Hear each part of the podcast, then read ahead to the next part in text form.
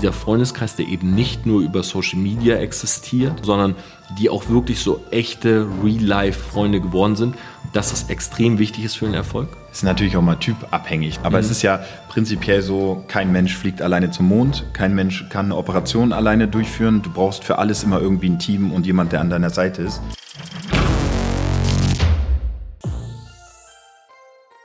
Hey Selfmates, was geht ab? Hi und herzlich willkommen zu dieser neuen Podcast-Folge. Und ich habe mal wieder nach langer Zeit einen Gast am Start. Den hatten wir schon mal und das ist der liebe Marc Eggers, der hier tatsächlich gerade neben mir sitzt. Marc, bist du bereit für diesen Podcast? Ich bin sehr bereit. Ich freue mich wieder hier sein zu dürfen. Danke für die Einladung, Torben. Und ich habe mir gedacht, weil wir letztes Mal ja auch schon so ein bisschen ja sehr businesslastig gesprochen haben, viel über Firma und wie alles aufgebaut wurde und dieser Werdegang, sag ich mal, auf Social Media. Heute vielleicht mal ein Thema zu beleuchten, ähm, was in diesem Podcast, glaube ich, echt sehr, sehr kurz gekommen ist bisher in den 170 Folgen oder wie viel wir jetzt schon online haben, nämlich wirklich so das Thema Family and Friends. Und das klingt jetzt vielleicht am Anfang so ein bisschen langweilig, okay, Familie und Freunde, aber ich glaube, dass tatsächlich Familie und Freunde für viele und natürlich auch für uns beide ein riesiges riesiges Fundament darstellen, auf dem man überhaupt sich etwas aufbauen kann. Und ich will euch ganz kurz am Anfang nur erzählen, wir sind jetzt hier seit äh, zwei Tagen unterwegs in München. Äh, wir waren jetzt heute shooten, wir haben gestern mit der lieben Nadine Karastas zusammen YouTube-Videos gedreht. Und ich sag mal, alles war so ein bisschen in diesem ja, Content Creation, ne? wenn man sich so trifft, man setzt sich hin, man nimmt Videos auf und so weiter. Aber erst so gestern Abend, als wir dann so mit allen Sachen durch waren, haben wir mal über Themen gesprochen, sag ich mal, die jetzt so, ja, wenig vor der Kamera irgendwie angesprochen werden, ne? Weil jeder ist in seinem Film. So, du redest über Fashion, du redest über Lifestyle, über Mode, über deine äh, eigenen Produkte, sag ich mal, die du rausgebracht hast. Ich rede über Social Media. Aber das sind irgendwie so Themen, die bespricht man tendenziell, wenn die Kamera aus ist, oder? Ja, definitiv. Gerade so familiäre Sachen ist halt schon nochmal was anderes. Deshalb finde ich mal ganz wichtig, in diesem Podcast vielleicht anzusprechen, Marc, für die Leute, die dich jetzt gar nicht kennen oder die vielleicht auch nur so deinen Content auf YouTube verfolgen oder so, magst du uns mal so erzählen, so wie hat das bei dir eigentlich begonnen und welchen Stellenwert so hat zum Beispiel deine Family? Ich weiß, du hast jetzt nicht so die krasseste Connection äh, zu deiner Familie, wie es bei mir übrigens auch so ist, da werde ich später auch noch drauf zu sprechen kommen. Aber wie ist eigentlich so dein Werdegang gewesen? Wie kamst du eigentlich dazu, irgendwann äh, auf Facebook, glaube ich, hast es angefangen, dann dein erstes YouTube-Video hochzuladen? Was war so die Zeit davor, die dich geprägt hat? Ja, also ich bin eigentlich relativ behütet aufgewachsen. Ich komme aus einem sehr guten Elternhaus. Wir hatten zwar nicht besonders viel Geld, aber ja, meine Eltern waren eigentlich immer für mich da. Mein Vater hat mich früher zu Breakdance-Events gefahren. Meine Mutter war tagtäglich da, meine Schwester auch. Also wir waren eigentlich eine, ja, würde ich sagen, sehr angenehme Familie. Wir haben zwar auf sehr kleinsten Raum gewohnt. Meine Eltern hatten nicht mal ein Schlafzimmer. Also die haben im Wohnzimmer so eine auf, äh, ausklappbare Couch gehabt das war, glaube ich, auch schon ein bisschen schwieriger, so mit zwei Kindern. Wir waren froh, dass wir überhaupt jeder unser eigenes Zimmer hatten und ja, meine Eltern mussten dann halt auf das Schlafzimmer verzichten. Das ging eigentlich auch alles ganz gut, bis ich so, ja, ich sag mal 13, 14 geworden bin und von dem Moment an war ich eigentlich mehr oder weniger auf mich alleine gestellt. Meine Eltern haben sich getrennt. Ich glaube, heutzutage ist das so nichts mehr Ungewöhnliches. Viele ja, Jugendliche oder Kinder erfahren das am eigenen Leib. Und ja, meine Mutter ist dann nach äh, Bielefeld gezogen, hat da einen neuen Partner kennengelernt und ich habe dann erstmal bei meinem Vater gelebt, eine, läng eine, längere Zeit, so bis ja, ich so 15 war ungefähr. Genau, dann hatte der eine neue Freundin. Kurzfassung war, der hat mich dann auch so zwei Tage vor Weihnachten rausgeschmissen. Und dann äh, ja, bin ich erstmal zu meiner Schwester gegangen. Okay, also deine Eltern haben sich quasi getrennt und also warum hat dann der dich rausgeschmissen? Hat einfach nicht mehr gepasst oder war dann mit der neuen Freundin ein Problem oder? Genau, also ich will nicht zu detailliert drauf mhm. eingehen jetzt, aber sagen wir, es hat nicht mehr so gepasst. Ähm, ja, und dann musste ich tatsächlich zwei Tage vor Weihnachten gehen. Ich weiß noch, war so 21 Uhr, Schneesturm draußen. Ich meine Schwester angerufen. Ich sage, Sabrina, äh, ich muss irgendwie heute Nacht irgendwo unterkommen. Sie sagt, ja, warte mal, ich, ich rufe Papa mal an, ich frage mal nach, was los ist. Zehn Minuten später sagt sie, wir sind jetzt auf dem Weg, wir holen dich ab. Meine Schwester hatte damals auch ihren ersten Freund, ich glaube so 35 Quadratmeter Wohnung. Und dann habe ich äh, da auch dann auf der Couch gepennt, im Wohnzimmer bei denen. Bin ich ihr auch bis heute extrem dankbar, dass die mich aufgenommen hat, so als 15-Jähriger dann den kleinen Bruder irgendwie bei sich zu haben, wenn man ja die erste eigene Beziehung hat und äh, ja nicht mal eine große Wohnung hat, das ist schon, glaube ich, ja, eine große Sache auf jeden Fall, das zu machen. Okay, krass, aber du hast gerade schon gesagt, also du warst vorher schon so into Breakdance, also es hat super früh angefangen. Wie hast du dann, also sag ich mal, trotzdem jetzt die Probleme mit deinen Eltern, die haben sich geschieden, äh, du fliegst zu Hause raus, wohnst bei der Schwester, also wie hat das funktioniert, dass du trotzdem irgendwie da nicht aufgegeben hast, jetzt zum Beispiel Breakdance zu machen? Oder war das schon eine Phase, wo du so ein bisschen verloren warst, wo du ein paar Jahre, sag ich mal, irgendwie für dich brauchtest? Oder war das so ein Ding, wo du gesagt hast, jetzt erst recht irgendwie was durchziehen? Ich glaube, das war halt äh, der große Halt bei mir im Leben. Meine mhm. Gruppe war für mich wie meine Familie. Das war der Ansporn, die Motivation. Ich habe halt die Jungs gehabt. Ich bin tagtäglich zum Training gegangen. Und ich habe das damals gar nicht so realisiert. Also es war für mich irgendwie gar nicht so schlimm, wenn ich jetzt im Nachhinein dran denke, okay, mit 15 auf sich alleine gestellt zu sein. Ich weiß noch, es gab eine Situation, da sind wir, glaube ich, nach Kopenhagen geflogen zu so einem Breakdance-Event. Das erste Mal, dass wir irgendwo hingeflogen sind. Und als wir angekommen sind am Flughafen, haben halt alle Jungs ihre Eltern angerufen aus mhm. meiner Crew. Hey, Mama, Papa, wir sind gut angekommen. Und dann haben die mich gefragt, willst du nicht auch deine Eltern anrufen? Und da meinte ich, nee, alles gut. Dann meinte ich noch, hey, ich habe noch Geld auf dem Prepaid-Handy, ruf die ruhig an, weil die dachten, vielleicht habe ich kein Geld. Da habe ich gesagt, meine Eltern wissen nicht mal, dass ich gerade überhaupt hier bin. Und da habe ich dann auch mal für mich realisiert, okay, krass, ich habe doch einen, nicht so einen normalen Bezug zu meinen Eltern auf einmal gehabt. Ähm, aber das war trotzdem für mich mein Halt. Also das Tanzen hat mich, glaube ich, vor so vielen Negativen bewahrt. Die Gruppe, die einfach immer für einen da war, das Training, was einen immer abgelenkt hat, dass ich gar nicht dann ja gemerkt habe, okay, ist jetzt doch schon scheiße, ich bin irgendwie alleine, weil ich habe mich in dem Moment nicht alleine gefühlt. Mhm. Und sind das immer noch Jungs, also du sagst gerade, war damals so dein Family-Ersatz, also sind das Leute, mit denen du heute noch Kontakt hast oder hat sich das irgendwie verloren? Genau, also ich habe die kennengelernt mit, äh, ich habe die kennengelernt mit, ich glaube, 14, 15. Mhm dann waren wir wirklich zehn Jahre lang gefühlt Tag und Nacht zusammen, haben trainiert. Wir sind durch ganz Deutschland gefahren, haben uns irgendein Tremper-Ticket geholt, schöne Wochenend-Ticket, dann jeder da drei Euro in den Pott geworfen, haben am Bahnhöfen gepennt. Also mit denen habe ich wirklich alles erlebt, Höhen und Tiefen. Dann haben wir eine, ja, eine Zeit gehabt, wo wir uns ein bisschen auseinandergelebt haben. Wir haben aber immer irgendwie noch Kontakt gehabt.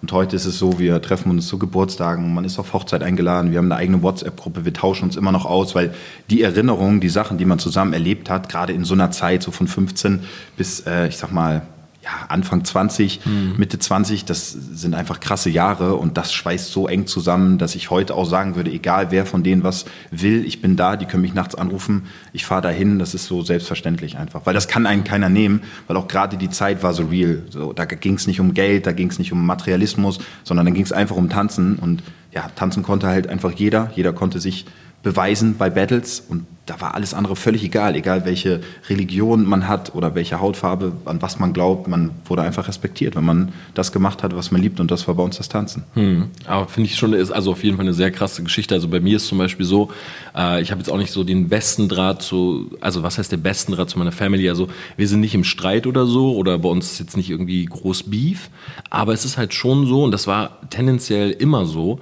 dass jeder äh, seine eigenen Sachen macht. Also ich bin Einzelkind, ich habe halt keine Geschwister und mein Vater war halt bei der Bundeswehr, bei der Luftwaffe, war viel nicht zu Hause. Meine Mutter hat eine eigene Praxis äh, in Delmenhorst und ich war eigentlich immer so zu, alleine zu Hause. Ich war so ein Geschlüsselkind, wenn du es so nimmst.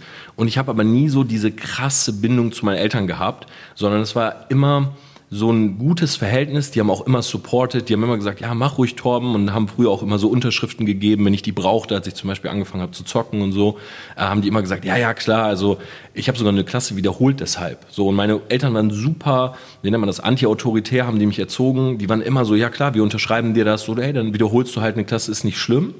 Aber trotzdem war das jetzt nicht so, dass man zusammen etwas gemacht hat. Ne? Also meine Freunde, ich habe das früher mal beneidet, die hatten dann immer Eltern, die selber irgendwie, keine Ahnung, sind mit denen zum Fußball gegangen mit den Kids. Oder die sind irgendwohin mitgekommen oder ich weiß nicht, da war irgendwie auch dieser Familienurlaub war dann so ein, ja, das war irgendwie so eine Gemeinschaft. So, die haben mit ihren Eltern gelacht und hatten so ihre Insights und ihre Running Gags auch zwischen den Geschwistern und so. Und ich hatte immer das Gefühl, bei uns war alles so separate. Weißt du, wir sind zum Beispiel nach Spanien und meine Eltern hatten halt äh, hatten eine Wohnung und ich war direkt in dem Zimmer nebendran. Aber es war immer, die, die wollten halt, dass ich so auf mich alleine gestellt bin und dass ich so mein eigenes Ding mache. Aber dadurch haben sich bei uns nie so diese Insights gebildet. Weißt du, es mhm. gab nicht irgendwie so ein Running Gag oder so ein Thema, worüber geredet haben. Bei uns war alles so ein bisschen, ähm, ja, mit so einem Abstand, ne? dass das einfach nicht so irgendwie intim war. Und heute ist es halt so, dass ich wirklich mit meinen Eltern, ich würde sagen, einmal im Monat schreiben wir und ich sehe die tatsächlich nur zu Weihnachten. Wie ist das bei dir mittlerweile? Ich telefoniere eigentlich schon öfters noch mit meiner Mutter. Mhm. wir haben uns jetzt aber bestimmt auch schon fast zwei Jahre lang nicht gesehen. Gut, klar, jetzt war auch Corona, sie ist äh, Altenpflegerin, da war es auch ein bisschen schwierig, sie mhm. zu besuchen. Mit meiner Schwester habe ich eigentlich noch einen guten Kontakt. Da war ich jetzt auch zu Weihnachten. Ja, mit meinem Vater eigentlich gar keinen Kontakt. Also wir hatten jahrelang überhaupt keinen Kontakt mehr. Dann hatte er leider einen Schlaganfall. Dann äh, bin ich ins Krankenhaus gefahren, um ihn natürlich da noch zu besuchen. Aber es ist nicht so, also ich habe keine Negativität gegenüber meinen Eltern. Ich kann auch vieles nachvollziehen, mhm. ähm, was sie gemacht haben und auch im Nachhinein ist das für mich alles fein. Also ich bin sehr, sehr dankbar für den Weg, den ich dann gegangen bin und glaube auch, dass mich das so geprägt hat einfach, ne? dass meine Crew irgendwie meine Familie war, die ganze ja, Straße, mein Umfeld hat mir das Leben so gelehrt und ich glaube, da will ich gar nichts, äh, würde ich gar nichts anders machen wollen ähm, ja, habe jetzt wie gesagt keine Negativität, aber auch jetzt nicht diesen Kontakt, den man halt hat, weil wenn man jahrelang halt nicht eng ist und auch gerade wenn du es so sagst, man hat halt nicht diesen Bezug, kein Insider und so, dann ist es halt schon was anderes irgendwie. Mhm. Würdest du sagen, dass dadurch, dass es so bei dir gelaufen ist, dass du noch mehr Energie hattest, dir was eigenes aufzubauen. Ich meine, du hast Breakdance durchgezogen, du warst in Talentshows, du hattest deine eigene Serie bei RTL, Berlin Models, ähm, du bist mittlerweile sogar Schauspieler äh, kürzere Zeit mal gewesen, hast bei Köln mitgespielt, du hast einen riesigen YouTube-Kanal aufgebaut. Ähm, würdest du sagen, das war so dieser Drive, dann auch zu sagen, okay, gerade weil bei mir irgendwie früher alles so ein bisschen in Scherben war oder nicht so geradlinig verlaufen ist, jetzt erst recht so, weil es eigentlich auch so keine Alternative gibt. So, ich kann nicht mal eben so zu Mama gehen oder zu Papa gehen und sagen, hey, äh, könnt ihr mir aushelfen, weil die gerade mal selber, sag ich mal, so über die Runden kommen? Oder würdest du sagen, das hat dich eher zurückgeworfen, weil du eben jetzt nicht so eine behütete Kindheit hattest, wo alles perfekt war? Also ich weiß halt nicht, wie mein Weg verlaufen wäre, wenn meine Eltern da gewesen wären. Mhm.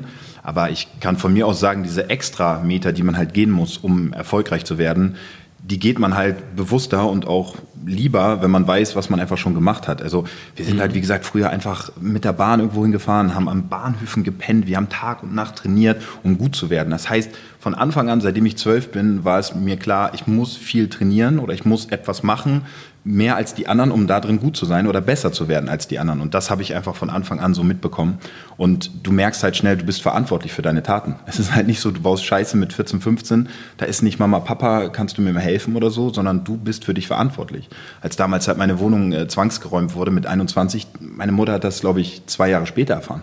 So, mhm. ich habe das niemandem erzählt. Da war halt keiner da, wo du dann anrufst, also zumindest nicht von der Familie her, wo man dann sagt, hey, könnt ihr mir mal helfen oder mir Geld geben, sondern du musst selber für dich äh, klarkommen und zurechtkommen. Und äh, wenn du Scheiße baust, dann musst du das auch auslöffeln alles. Hm.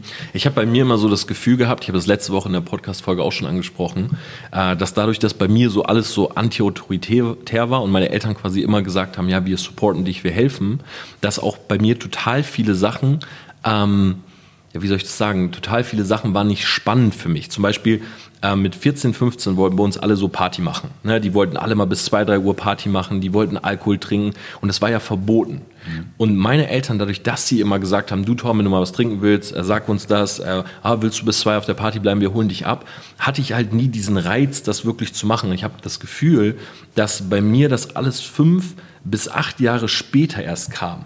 Also ich habe ja dann studiert beispielsweise und das war ja auch auf Rat meiner Eltern, sag ich mal, ne, weil ich gar nicht so wusste, hey, was kann ich eigentlich machen? Und ich habe dann wirklich so mit 25, 26 war bei mir so diese Partyphase, die mit bei anderen aber so mit 15, 16 war. Weil mit 15, 16, dadurch, dass meine Eltern mal meinten, ja klar, geh doch hin und so und wir unterschreiben dich, wir holen nachts ab und so, ähm, war dieser Reiz gar nicht da. Also ich hatte nicht das Gefühl, okay, das ist jetzt was, was ich unbedingt machen will, weil man es halt durfte. Und ich glaube, dass mich das tendenziell, so wie meine Eltern mich erzogen haben, dass das dafür gesorgt hat, dass ich immer so, ja, immer so ein paar Jahre zurück bin. Mhm. So, also ich habe nie in dem Alter, wo etwas trendy ist, es gemacht, sondern immer erst ein paar Jahre später. Ähm, ich weiß nicht, ob, also bei dir ist es ja so, du hast dann ja auch wirklich so durch das Tanzen, sag ich mal, bist du in Social Media reingekommen. Ich habe mit 27 erst angefangen, äh, erste Accounts zu erstellen. Also ich war 27, da habe ich damals einen privaten Facebook-Account gehabt, dann habe ich irgendwie mit Instagram angefangen und so. Und vorher war das für mich halt nie irgendwas, ja, wo ich so dachte, okay, da könnte ich mir vielleicht was eigenes aufbauen, weil ich immer so diesen Rat der Eltern einfach gefolgt bin. Mhm. Was, was würdest du denn jetzt sagen?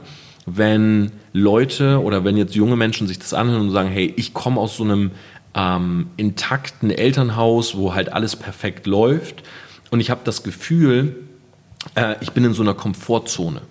Weil du musst dir jetzt vorstellen, äh, stell dir vor, du bist 18 Jahre alt, du kommst aus einer Family, du hast vielleicht zwei Geschwister, äh, wohlhabende Familie, äh, vielleicht auch antiautoritäre er Erziehung. Und als 19-Jähriger bist du jetzt nicht in dieser Situation, dass du denkst, hey, ich muss jetzt unbedingt, weil ich kann mich auch einfach zurücklehnen und ich habe halt diese Komfortzone, wo, ja, wo ich das nicht unbedingt brauche, um im Leben voranzukommen. Wie denkst du, kann ein junger Mensch da rauskommen oder glaubst du, dass das überhaupt ein Problem ist? Ich glaube, das hat auch immer viel damit zu tun, was ist die Liebe, was ist die Leidenschaft, auf was hat man Bock. Mhm. Sage ich mir jetzt beim Tanzen, selbst wenn die Eltern, also wir hatten auch bei uns jemand im Umfeld, der Vater war super reich, Unternehmer und das hat dir nichts gebracht. Also er konnte jetzt nicht in einem Breakdance-Battle irgendwie 500-Euro-Schein in die Mitte schmeißen und die Leute hätten geklatscht, sondern mhm. er musste einfach trainieren. Und ich glaube, man muss selber für sich einfach wissen, was ist denn mein Ansporn? Wenn du jetzt sagst, okay, meine Eltern sind reich, mir kann eh nichts passieren, okay, dann mach eine Organisation, helf Menschen in Afrika, pack da deine Energie rein, aber such irgendetwas, was dir glücklich, also was dich glücklich macht. Und ich glaube, das ist auch etwas, was ich den Leuten raten würde. Gerade wenn du in so einer Komfortzone bist und weißt, hey, wenn ich falle, ist es gar nicht so schlimm, kannst du ja eigentlich viel, viel mehr riskieren. Das ist ja bei mir war, wenn ich falle, wusste ich Feierabend. Was sollte noch passieren? Wohnung war nicht mehr da, Hauptschule, Schulden ohne Ende da ging halt nicht mehr viel so. Aber wenn du weißt, okay, ich probiere mich jetzt aus, ich riskiere jetzt was und wenn es nicht klappt, habe ich vielleicht meine Eltern, die mir nochmal hochhelfen. Ja geil, dann probier mehr aus, riskiere und äh, versuch was zu bewegen. Das ist ja eigentlich auch voll der Vorteil, sowas zu haben dann. Ja, auf jeden Fall. Also ich glaube, wenn man das so rational betrachtet, auf jeden Fall. Aber es gibt, glaube ich, auch viele, die sagen, okay, für mich ist das ein Problem, weil ich eben diese Fallhöhe nicht habe. Weißt du so, ich, ich fühle mich in so einer Situation, ich meine, ich bin selber jemand, der tendenziell aus so einer Komfortzone kommt und ich hatte immer das Gefühl, weil ich bin so durch das Studium durch, und während des Studiums dachte ich immer schon, okay, ich würde eigentlich gerne mein eigenes Ding machen. Aber es hat immer die Motivation gefehlt, es wirklich zu tun. Weißt du, also ich hatte immer so, ah, irgendwann werde ich schon eine coole Idee haben und dann setze ich das um und dann habe ich bestimmt mein eigenes Unternehmen. Das war in meinem Kopf, aber ich habe nie aktiv versucht, das zu schaffen. Also mich mal hinzusetzen, mal irgendwas zu starten und so. Mein Studium müsste wirklich schon fast komplett zu Ende sein, sodass ich wusste, okay, ich habe jetzt diesen Druck, weil wenn ich jetzt nicht starte, dann muss ich Lehrer werden. Und erst dann habe ich angefangen, was zu machen. Weißt du, also für mich war das tendenziell ein Nachteil, dieses, äh, dieses Trampolin zu haben oder sag ich mal so, dass da einfach ein, doppelter Boden drin ist, sodass ich eigentlich nie so komplett fallen kann. Mhm, ja, also ist für mich natürlich anders, weil ich es nicht mhm. so kenne. Es ist schwer, sich da hinein zu versetzen äh, in, die, in die Lage, wie es sich anfühlt, wenn es so ist. Ich ich war halt gezwungen, mehr oder weniger was zu machen. Das war schon mein Plan B und C. Ich hatte gar keine andere Möglichkeit. Ich war sozusagen von Tag eins an ähm, ja schon fast dann selbstständig irgendwie und musste mhm. zusehen, dass das Geld nach Hause kommt. Was glaubst du, weil du hast das Thema gerade angesprochen, das ist natürlich auch immer was, was so in meiner Community wird das immer wieder gefragt. Wie glaubst du, findet man wirklich seine Passion? weil bei dir, also wenn ich kurz ausholen darf, so sieht es von außen aus. Und ich meine, wir sind auch befreundet, so ich, ich kenne dich schon jetzt ein bisschen besser als noch vor zwei Jahren. Ähm, Breakdance war deine Passion, also das Tanzen, Breakdance. Jetzt machst du halt viel, äh, du machst halt YouTube, du machst halt wirklich ambitioniert Videos, äh, du hast Phasen, wo du auf deinem YouTube-Kanal jeden Tag ein Video drehst, du schneidest selber und ne, für die unter euch, die sich das nicht vorstellen können, also so ein Video zu produzieren, zu schneiden, das sind locker mal drei, vier Stunden, ja, wenn nicht noch mehr, die da wirklich draufgehen. Ähm, und du hast dein eigenes Unternehmen aufgebaut, du hast eigene Produkte und so weiter. Ähm, wie denkst du, findet man diese Passion und hat sich bei dir diese Passion verändert? Also ist Breakdance immer noch das, wo du sagst, das ist in meinem Herzen meine Passion oder sagst du, okay, heute ist es vielleicht auch so ein bisschen dieses ja, Unternehmertum oder äh, coole Produkte rauszubringen? Hat sich das verändert? Wie siehst du das? Ja, ich glaube, man entwickelt sich ja auch weiter, man kriegt andere Interessen. Ich habe mit zwölf angefangen mit Breakdance. Ich musste nicht drüber nachdenken, ob es meine Passion ist. Ich war mhm. Tag und Nacht am Trainieren und mich konnte nichts aufhalten. Also ich bin eingepennt, der letzte Gedanke war Breakdance, ich bin aufgewacht, der erste Gedanke war Breakdance. Aber wie kam es? Also wie Breakdance das erste Mal, wo hast du es erfahren? Äh, ich war in so einer Kinderdisco, in so einer Tanzschule. Okay. Und da habe ich halt zwei Typen in, in so einem Kreis tanzen sehen mhm. und die Leute haben geklatscht und ich habe gesagt, was machen die da? Die sind auf dem Kopf und auf Händen und ich war so begeistert. Ich bin nach Hause, ich sage, Mama, ich muss Breakdance machen. Und ich habe zu der Zeit Karate gemacht, Fußball, Blockflöte gespielt, keine Ahnung, mhm. Musikschule, irgendwas. Ich sagte, wir haben dafür kein Geld, Marc, du fängst alles an, du hörst nach ein paar Monaten auf, das machen wir nicht. Habe ich die wirklich monatelang bequatscht, weil ich so faszinierend davon äh, war. Ich war immer sportbegeistert, aber dass da jemand so Handstand macht und so, das war einfach, das war so crazy für mich und ich wollte das unbedingt lernen.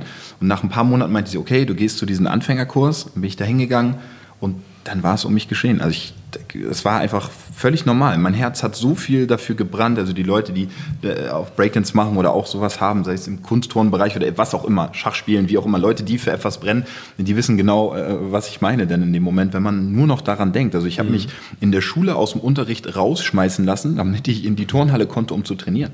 Aber hast, ich fand das ganz spannend, weil vielleicht beantwortet das auch schon meine Frage. Du hast gesagt, du hast vorher irgendwie Blockflöte, Fußball, mhm. äh, andere Sportarten gemacht und so.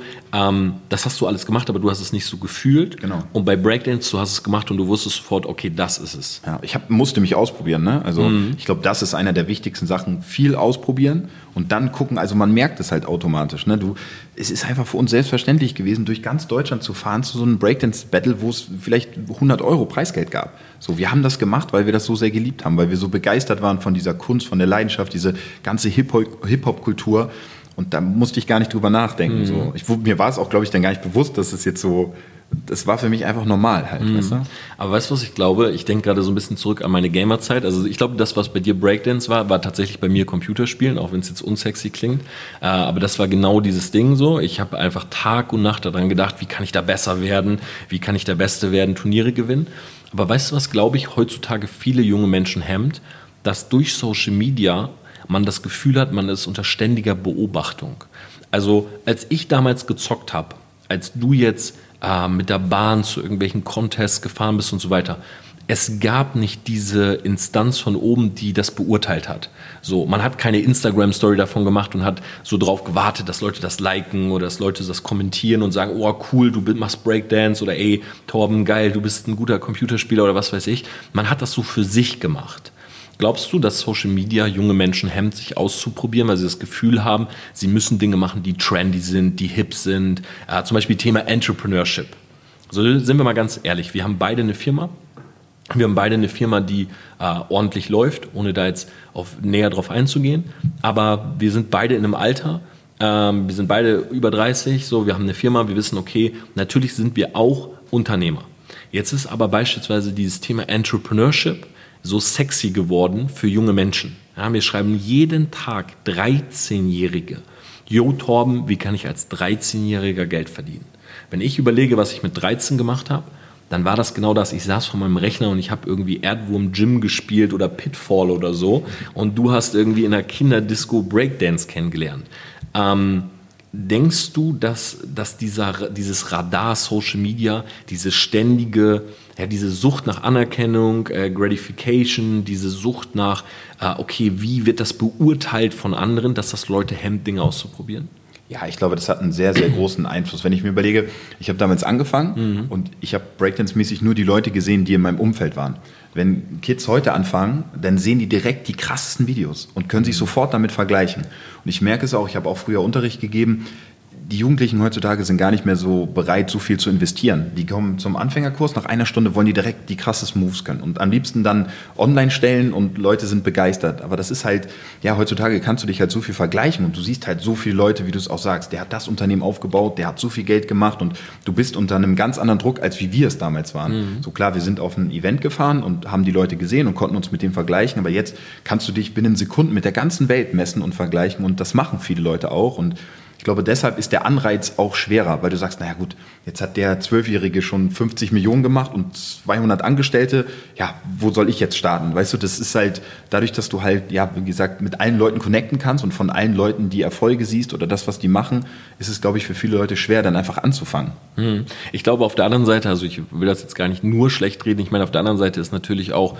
du bekommst mehr Hilfestellung, du hast die Möglichkeit, äh, dich natürlich auch inspirieren zu lassen. So früher war man völlig auf sich alleine gestellt. So, da war niemand, der irgendwie ein Erklärvideo ins Internet gestellt hat oder der gesagt hat, hey, guck mal, kannst du so und so machen. Du brauchtest diese, äh, dieser, diesen physischen Kontakt zu echten Leuten so, sonst, sonst warst du einfach nicht im Game, sonst konntest du das gar nicht lernen sozusagen.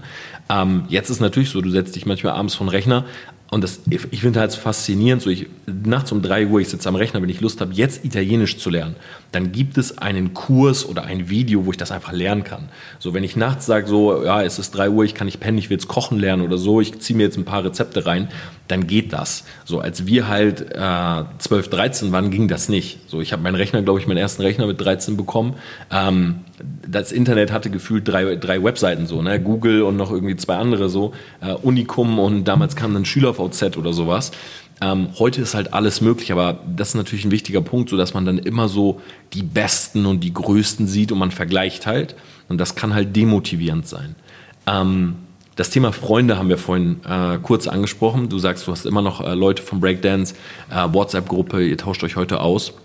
Ich weiß auch, weil wir halt äh, vorhin schon drüber geredet haben, du hast einen, auch einen sehr engen Freundeskreis. Also du hast Leute, die du wirklich seit Jahren kennst, denen du wirklich vertraust, wo du sagst, hey, äh, die können mich um alles bitten und ich könnte die um alles bitten und die würden es machen. Ähm, denkst du, dass dieser Freundeskreis, und ich ergänze jetzt nochmal was, und zwar dieser Freundeskreis, der eben nicht nur über Social Media existiert, ja, sag ich mal, befreundete Creator oder so, sondern die auch wirklich so echte Real-Life-Freunde geworden sind, dass das extrem wichtig ist für den Erfolg? Ist natürlich auch mal typabhängig, ne? Aber mhm. es ist ja prinzipiell so, kein Mensch fliegt alleine zum Mond, kein Mensch kann eine Operation alleine durchführen. Du brauchst für alles immer irgendwie ein Team und jemand, der an deiner Seite ist. Und gerade bei mir, also mein Geschäftspartner kenne ich seit der vierten Klasse. Also wir sind zusammen aufgewachsen im selben Stadtteil. Wir haben dieselben Sachen erlebt. So, wenn wir nach Hause gekommen sind, gab es kein Essen zu Hause. Jo, hast noch zwei Euro, McDonalds, ja, wir fahren hin. So, wir sind das alles so durchlaufen. Und das schweißt einen natürlich auch zusammen. Und da kann ich natürlich von meiner Seite auch sagen, ohne meinen Geschäftspartner wäre ich natürlich jetzt gar nicht an diesem Punkt, wo ich bin. Und wären wir nicht so gut befreundet und würden uns so lange kennen, dann glaube ich, wäre auch unsere Geschäftsbeziehung nicht so gut, weil das dann mhm. natürlich auch ein großer, ja, es muss immer Vertrauen der Person und für mich ist er auch ein Mensch, wo ich immer nach Rat frage, was mir sehr wichtig ist, weil du kennst das ja selber. Jeder will irgendwie mit reinreden. Der eine gibt dir den Tipp, der andere den. Und du brauchst halt irgendwie diese ein, zwei, drei Personen, wo du weißt, die beraten dich wirklich vom ganzen Herzen und die wollen dein Bestes und nicht irgendwie dein Geld oder Fame oder Likes oder sonst was. Und daher glaube ich, eine, eine Person im Leben zu haben, es müssen gar nicht viele sein. Ich glaube, selbst wenn du eine Person hast, wo du sagst, das ist mein bester Freund, den kann ich wirklich vertrauen der fuckt mich nicht ab, der ist für mich da Tag und Nacht. Das ist, äh, glaube ich, schon sehr, sehr ausschlaggebend für den Erfolg. Also ich muss ja sagen, so, also ich habe äh, hab tendenziell immer so einen besten Freund gehabt. Ähm, das war jetzt aber nicht wie bei dir tatsächlich jemand aus der Grundschule. Also bei mir haben sich die Freunde dann auch äh, verändert. Also mich haben auch Freunde in der Vergangenheit schon oft enttäuscht, muss ich ehrlich sagen. Also vor allen Dingen Leute, mit denen ich äh, auch während der Uni-Zeit immer mal so rumprobiert habe. Ne? So, ah ja, du hast auch Lust, dir was eigenes aufzubauen. Dann haben wir mal eine GBR gegründet und so und es hat nur ein paar Wochen gedauert und ich hatte schon wieder das Gefühl, okay, die Person hat irgendwie nicht die gleiche Passion, jetzt ist er doch wieder nur auf Partys so, also warum haben wir das überhaupt gemacht? Hm, ich muss sagen, da, da wurde ich halt oftmals echt enttäuscht, sodass ich dann lange Zeit ähm, er so ein Alleingänger war. Also lange Zeit wirklich gar keine Freunde hatte. Also ich erinnere mich an eine Phase und das war auch wirklich, würde ich sagen, so die schwierigste, die ich bisher hatte. Ähm, das war wirklich mit 27, mein Studium ist vorbei. Ähm, ich, ich, bin halt in Oldenburg, ich habe halt immer noch diese anderthalb Zimmerwohnung, in der ich studiert habe. Jetzt musst du dir vorstellen, ich habe gymnasiales Lehramt studiert, das heißt nach, der, nach dem Studium gehen alle weg, um ihr Referendariat zu machen. So, niemand macht das Referendariat in Oldenburg, sondern die werden nach ganz Deutschland geschickt. Ne? Die einen gehen nach Bayern, in den Süden, dann gehen die nach Frankfurt und so. Und es gab wirklich so ein Jahr, wo ich komplett alleine dort war und aber auch noch nicht so richtig Fuß gefasst hatte in der Selbstständigkeit. Das heißt, es gab wirklich niemanden, mit dem ich irgendwie was machen konnte, äh, mal reden konnte oder so. Es war nur ich alleine in dieser Bude. Und in dem Jahr muss ich ehrlich sagen, also am Anfang war es ähm, als ich das so realisiert habe, war das schon schwierig für mich, weil ich mir dachte, okay, das ist schon krass, weil ich meine, abends, also Oldenburg ist jetzt nicht die größte Stadt, man ist immer essen gegangen mit irgendwen, man hat mal mit irgendwen geschnackt, ist mal in die Stadt gegangen oder so. Und dann war es aber echt so ein Jahr, es gab niemanden. So, es gab auch niemanden, mit dem ich groß geschrieben habe oder sowas. Und am Anfang hat mich das nach unten gezogen. Dann muss ich aber sagen, habe ich für mich selber in diesem Dreivierteljahr so einen super Shift gemacht. Also ich habe mich dann irgendwann hingesetzt und dachte mir so, hey, ganz ehrlich, äh, Tom, du musst jetzt wirklich was überlegen, weil die Altern es gibt eigentlich nur zwei Alternativen. Ich hatte dann damals mein Referendariat abgesagt. Äh, meine Eltern, mit denen war ich zerstritten zu der Zeit, weil du musst dir vorstellen, meine Eltern haben das Studium bezahlt. Und also es waren mehrere tausend Euro. Ich war am Ende Langzeitstudent. Äh, ich nehme das Referendariat nicht an. Ich rufe meine Mutter an, sage zu ihr, hey Mama, ähm, ich gehe nicht ins Ref.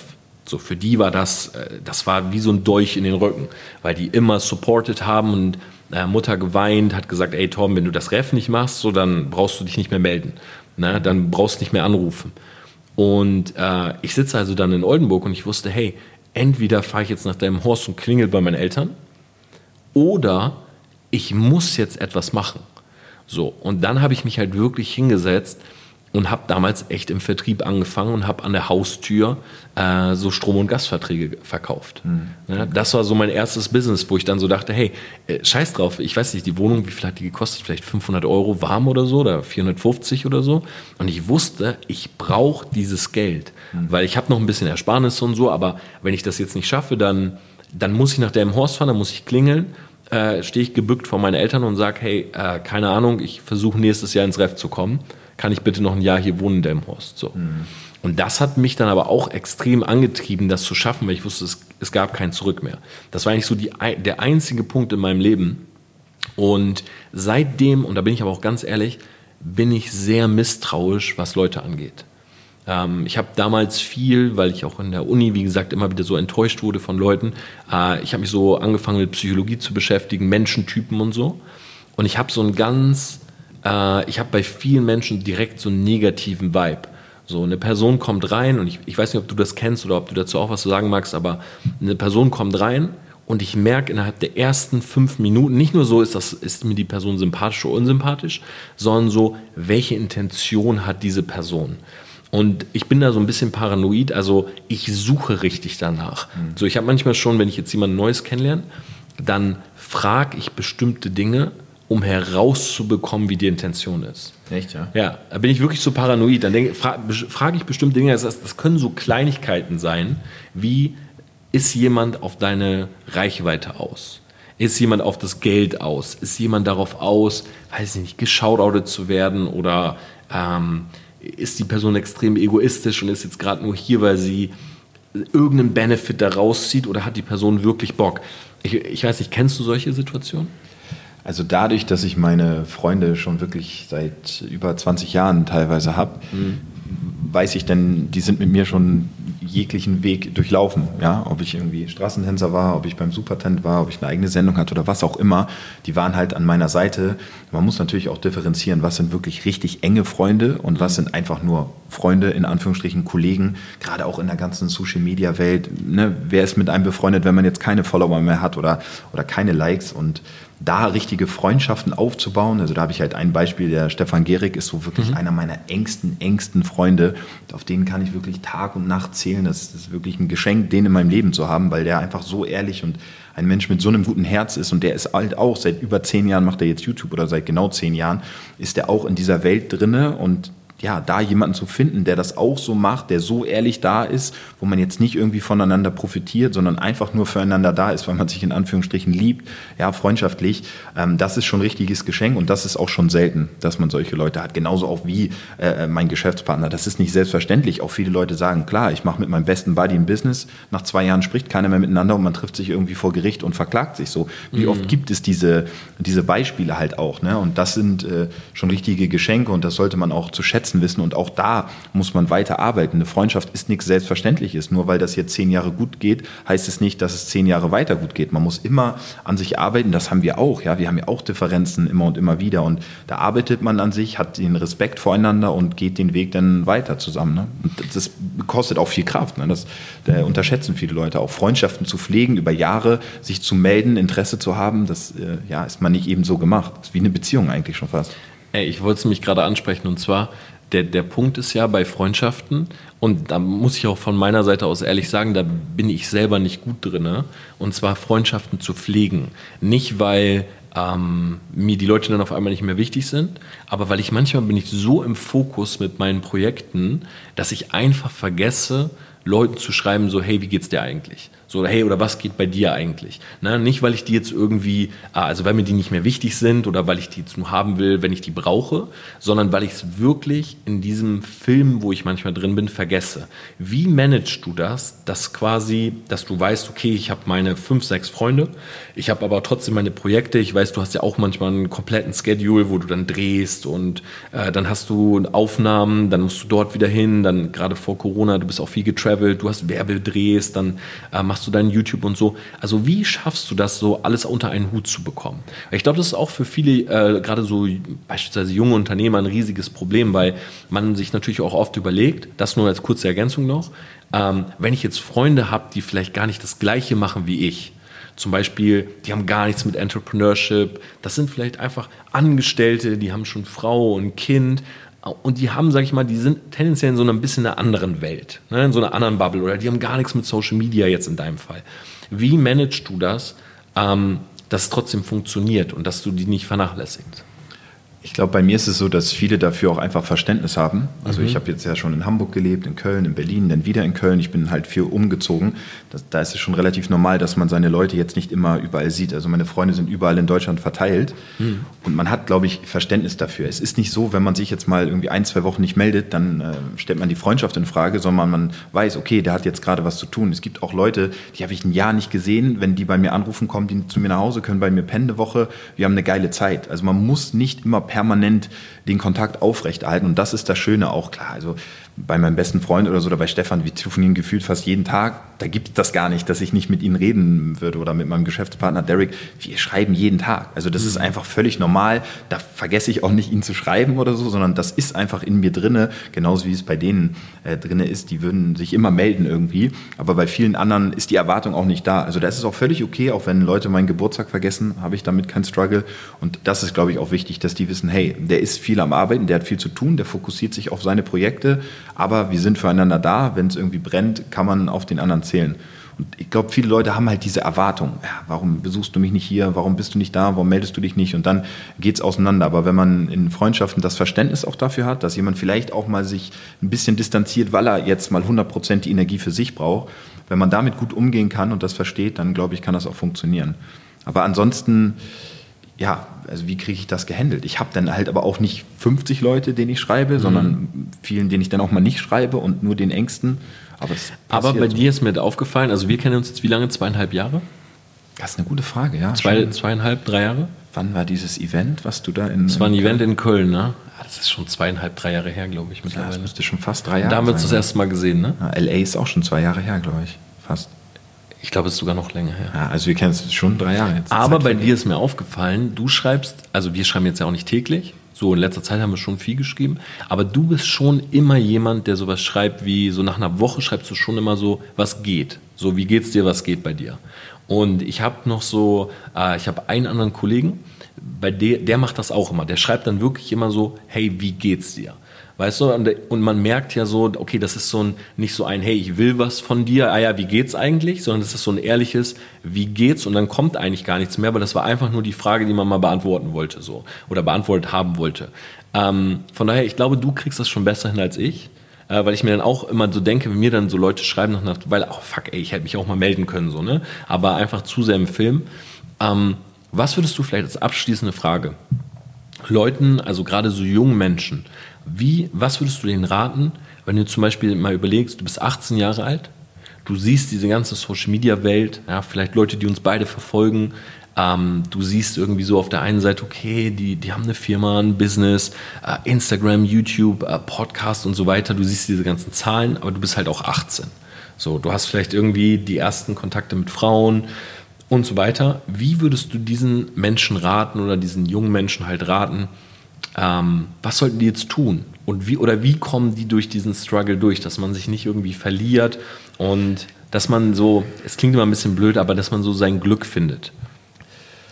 Es ist echt immer äh, schwer zu sagen. Ne? Jeder Mensch ist natürlich anders. Ich kann zum Beispiel von mhm. uns aussprechen, mein Geschäftspartner und ich haben nicht eine Firma gegründet, um zu sagen, wir gründen eine Firma. Bei uns steht auch nicht in der Bio CEO oder sonst irgendetwas. Mhm. Wir machen das, weil wir das wirklich lieben. Also das ist unsere Passion. Also wir sitzen, mein Geschäftspartner noch mehr als ich, aber wirklich in seinem Labor, so nennen wir das sogar. Und der will auch alles selber können. Also wir holen uns recht wenig äh, Input von außerhalb, sondern wir recherchieren selber die mhm. Inhaltsstoffe bei allem. Das ist unser Baby. Wir lieben das. Also wir lieben das, Produkte zu entwickeln, wo Menschen uns Nachrichten schreiben und sagen, geil, ich kann meine Haare besser stylen, ich habe mehr Volumen, das ist einfach ein geiles Shampoo und das Geld kommt irgendwann, aber bei uns ist es diese Liebe und Leidenschaft, einfach was aufzubauen, so eine Firma zu gründen und ich glaube, dass es wichtiger ist, auch da mehr bei sich zu sein, als das nach außen zu tragen und einfach ja mehr das zu machen, weil man das liebt und nicht, weil es halt cool ist, irgendwo in einem Gespräch zu sagen, ja, ich bin CEO und da nehme ich mich nicht raus.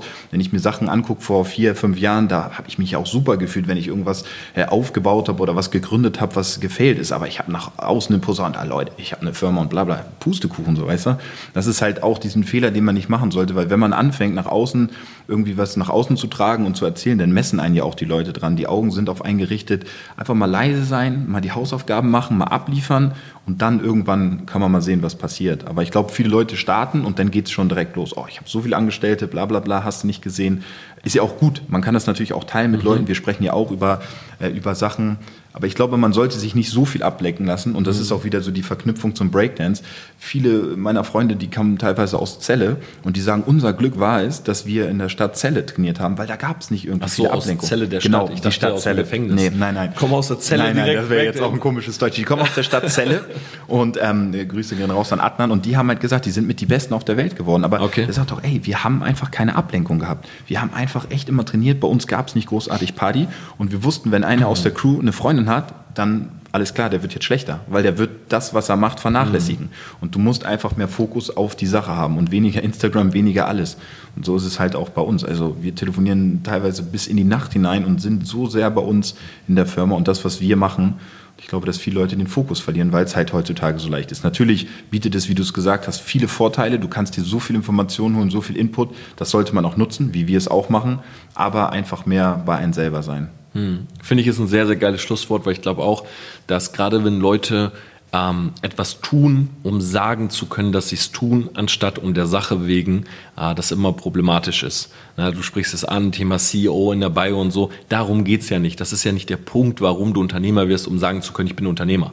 Sondern wenn du dir was eigenes aufbaust, dann sollte die Sache natürlich im Vordergrund sein. Finde ich ein schönes Schlusswort. Ähm, das war mal ein bisschen anderer Mark Eggers, den wir heute kennengelernt haben. Ein bisschen mal über Family and Friends, weniger über Frauen, gar nicht über Frauen. Wäre halt auch ein großer Punkt. Ich, ne? ich Family, Friends, Frauen, die wichtig sind, Frauen in einer Beziehung. Okay, ich habe noch, okay, eine. eine wäre vielleicht nochmal ein anderer Teil sogar. Wäre vielleicht nochmal ein anderer Teil, aber ich habe eine kritische Frage trotzdem noch am Ende. Ich dachte, ich komme hier echt noch nee, heil raus aus der Nummer. Ich habe eine kritische Frage, weil oh, ich habe ja jetzt gerade mein Buch geschrieben. Hm. Und in meinem Buch, ähm, was übrigens ja zensiert werden soll, äh, da rede ich ja gerade noch mit dem Verlag drüber. Also die Lektorin hat es nicht gefeiert. Drei Parts aus dem Buch. Ich, ist ja? das so wie beim Musik, im Musikbusiness, dass das dann hm. auf dem Index kommt, sozusagen? Ähm, ehrlich gesagt, ja, also es kommt drauf an. Also bei bestimmten Dingen kann es sein, dass tatsächlich ähm, eine Altersbeschränkung bekommt. Äh, das ist halt fatal für Amazon, weil dann natürlich viel, viel weniger Leute bestellen. Das ist auch fatal für einen Bücherladen, weil tatsächlich ein 18-Jähriger auf einmal sein Perso rausholen muss, wenn er irgendwie ein Buch kauft oder so. auch mal was. Ich habe es schon vorbestellt übrigens. Dankeschön. Du bist ja auch über 18, also du ja. kannst es so oder so lesen. Ja. Nee, aber es gab drei Stellen, wo die Lektorin gesagt hat, hey, lass es bitte ähm, kürzen. Und ohne da jetzt natürlich irgendwas zu verraten, in der einen Stelle geht es auch um Frauen. So. Und meine Theorie, die ich in dem Buch habe, oder ein, ein Thema, was ich in dem Buch anspreche, ist, dass wir Männer vieles machen, um dem weiblichen Geschlecht besser zu gefallen. Ich weiß nicht, ob du mal die Biografie von Dennis Rodman gelesen hast, aber der sagt zum Beispiel, Pussys regieren die Welt. Der sagt so, okay, eigentlich machen Männer, also Männer sind dominant, die wollen Macht, die wollen Energie, die wollen einflussreich sein, aber eigentlich wollen sie es nur sein, weil sie eine hübsche Frau bekommen wollen. Um es mal runterzubrechen. Der sagt das in einer etwas anderen Sprache. Mhm. Was glaubst du, welchen Stellenwert hat für deine Energie, für deinen Drive, ähm, irgendwann eine hübsche Frau zu haben, mit der du eine Family gründest und so weiter? Jetzt hast du meinen wunden Punkt getroffen hier am Ende. Wie lange haben wir schon? Können wir noch? noch auf, ja. Ah, okay, alles klar. Also ich glaube tatsächlich, Frauen können in jeglicher Hinsicht positiv sowie auch negativ äh, Auswirkungen auf ein Business haben. Ich glaube, du kannst eine Frau an deiner Seite haben, sagt man ja, ne? hinter jedem erfolgreichen Mann steht eine starke Frau. Du kannst eine Frau an deiner Seite haben, die dich supportet, die dich unterstützt, die dir so viel Kraft gibt, dass dich das echt beflügelt. Du kannst aber auch eine Frau haben, die nur am Energieziehen ist oder du gibst dich selber auf, weil du einfach zu viel für eine Frau machst. Also wie viele Geschichten gibt es, glaube ich, wo Leute wegen Frauen echt viel verkackt haben. Also, ich habe mich ganz gut rausgeredet gerade, ne? Torben, guck, du das, grinst mich hier gerade schon ich, wieder so ich an. Ich grins, weil es halt nicht die Frage war. Sehr gut, okay, nochmal bitte. Nee, die Frage war, also finde ich, find ich gut, was du sagst. Ja. Äh, ist auch schön äh, neutral auf jeden Fall. Ja. Ähm, nee, aber glaubst du nicht auch, dass ich, ich meine jetzt mal Real Talk. Klar, als ich jetzt kein, als ich keinen Erfolg hatte, als ich im Studium war, als ich ähm, Schüler, äh, als ich Computer-Nerd früher war und so weiter, ähm, ich war nicht erfolgreich bei Frauen. Bin ich, also bin ich ehrlich, so ich war in der Uni oder so, ich war absolut kein Aufreißer, äh, hatte irgendwie viele Freundinnen oder sowas. Äh, ich war safe ein Spätzünder, was sowas angeht. Aber natürlich hast du durch äh, jetzt keine Ahnung, zum Beispiel Reichweite, durch Erfolg, ziehst du natürlich auch ganz andere Frauen an. So, um es mal auf den Punkt zu bringen, die Frauen, die sich heute für mich interessieren, die hätten mich früher niemals angeguckt. Und ich weiß auch, dass das viel natürlich, also es hat nicht nur mit Erfolg zu tun, sondern ich glaube, es hat auch viel mit äh, Charakterbildung und Persönlichkeitsentwicklung und zu welcher Person wirst du. Na, wenn du natürlich introvertiert bist und keinen Humor hast und Stock im Arsch, dann ist das schon mal was ganz anderes, wie wenn du humorvoll bist und auch mal auf eine Frau zugehst oder so. Na, da musst du jetzt nicht unbedingt den Erfolg haben. Aber natürlich ähm, komme ich mit Frauen ins Gespräch oder so, äh, die ich früher äh, ja, nicht hätte anschreiben brauchen. Was glaubst du, welchen Stellenwert hat das? Dass du sagst beispielsweise, okay, ich baue mir jetzt meine Social Media Reichweite auf oder ich will in dem oder dem erfolgreich werden, um vielleicht, keine Ahnung, hübschere Frauen zu daten, äh, dass du interessanter bist beim weiblichen Geschlecht. Es ist ja schon ein schönes Gefühl, wenn einem eine Frau irgendwie schreibt, so hey, cooles Bild, bisschen cuter Typ oder geiler Humor, würde ich gerne mal kennenlernen. Also ich glaube, es macht schon viel aus. Allgemein strebt der Mensch ja immer nach Anerkennung. Mhm. Sei es jetzt von Frauen oder von anderen Menschen. Da braucht man sich ja nichts vormachen. Eigentlich, eigentlich fast alles, was wir machen, darauf, wir hoffen irgendwie auf eine Reaktion. So, sei es der Chef, der eine Beförderung gibt oder ein Lob, sei es die Familie, der Umfeld, das Umfeld, die Frauen, die äh, ja, ein Anschreiben oder so. Daher macht das natürlich schon viel aus. Also ich hatte das relativ früh, dadurch, dass ich mit zwölf angefangen habe mit Breakdance. Das fanden die Frauen schon ganz nice. Wobei das aber, wir hatten auch bei uns in unserem Umfeld viele Typen, die das nur gemacht haben wegen den Frauen. Also die haben einfach nur getanzt im Club, direkt rein, Mütze auf den Kopf und gedreht und die Frauen sind sofort kreischend irgendwie hinter den hergelaufen. So, das war nicht unsere Intention. Wir hatten einfach Bock gehabt zu trainieren. Aber deshalb hatte ich das schon relativ früh, dass ich da auch so diese Aufmerksamkeit bekommen habe. Aber ich glaube, natürlich spielt das äh, eine große Rolle. Also ich habe das für mich jetzt auch im Nachhinein gemerkt. Nach äh, ja, meine Ex-Ex-Freundin habe ich auch viel an mir gearbeitet. Ne? Dann wurde das Unternehmen aufgebaut. Ich habe einfach sehr viel gemacht für mich und ein ganz anderes Standing auch bekommen. So, und äh, ja, also man würde ja lügen, wenn es einem egal ist. Also ich wünsche mir auch eine Frau, ich will Kinder haben, ich will heiraten, ich bin 34. Natürlich ist das einer meiner größten Wünsche. So, und je mehr ich äh, irgendwie Frauen treffen kann und sich für mich interessieren, umso schöner ist es ja. So braucht man ja jetzt hier nicht irgendwie was schön gehen oder sagen, dass einem das völlig egal ist. Ich finde, es war trotzdem der diplomatische Mark Eggers am Ende nochmal. äh, finde ich aber, nee, ist eine schöne Antwort und äh, würde ich auf jeden Fall genauso unterschreiben. Selfmates, ich würde sagen, an dieser Stelle werden wir diese Podcast-Folge beenden. Ich freue mich extrem auf das Buch, muss ich jetzt nochmal sagen. Also dieses mit Index, das hat es jetzt nochmal getriggert bei ja, mir. hat es? Ja, ich freue mich auf das Hörbuch dann auch. Dann hat mein Marketing funktioniert an der Stelle. Ja, wieder. Leute, kann man hier was verlinken beim Podcast? Man kann, ist es glaube ich sowieso verlinkt, aber alles gut. Ich bin ja auch genauso wie du und ich glaube auch, dass wir uns deshalb so gut verstehen. Wir sind ja beide beide keine Hardseller. Also du zum Beispiel, du hast deine eigene Produktlinie, aber du musst nicht in jeder Instagram-Story, in jedem Link, in jedem Video sagen, kauf diese Produkte. Ne? Und ich bin ehrlich gesagt genauso. Also äh, sei es jetzt irgendwie unsere Agentur oder sei es jetzt zum Beispiel mein Buch, ich denke mir immer so, hey, wenn Leute was feiern, dann holen sie es eh. Dann würde ich es jetzt für dich sagen. Also Leute, bestellt euch das Buch genau, vor. Bestellt das jetzt endlich. Und ansonsten äh, checkt den Marc aus. Wir haben alles verlinkt. Auch wer sich natürlich äh, für seine äh, Produkte interessiert, auf jeden Fall mal auschecken. Ich habe den Haferdigger heute Morgen benutzt. Ja, habe ihn drinne. Könnt mal bei Instagram vorbeigucken, wie die Bilder so geworden sind, die wir heute geshootet haben. Und ansonsten hören wir uns nächste Woche Mittwoch wieder. Marc, vielen, vielen Dank für deine Zeit. Ich glaube, wir haben jetzt echt eine Stunde hier gequatscht. Äh, locker. Und ähm, ich weiß, du hast ja auch einen vollen Zeitplan, von daher freut es mich, dich immer wieder hier als Gast zu haben. Schickt auch gerne mal Feedback zu diesem Podcast. Ihr könnt auch gerne dem Marc einfach mal bei Instagram ein bisschen Feedback schreiben, der freut sich bestimmt auch darüber. Und äh, ja, Selfmates. Ansonsten hören wir uns nächste Woche Mittwoch wieder. Ich würde sagen, bis dann. Ciao. Vielen lieben Dank, Tom. Tschüss.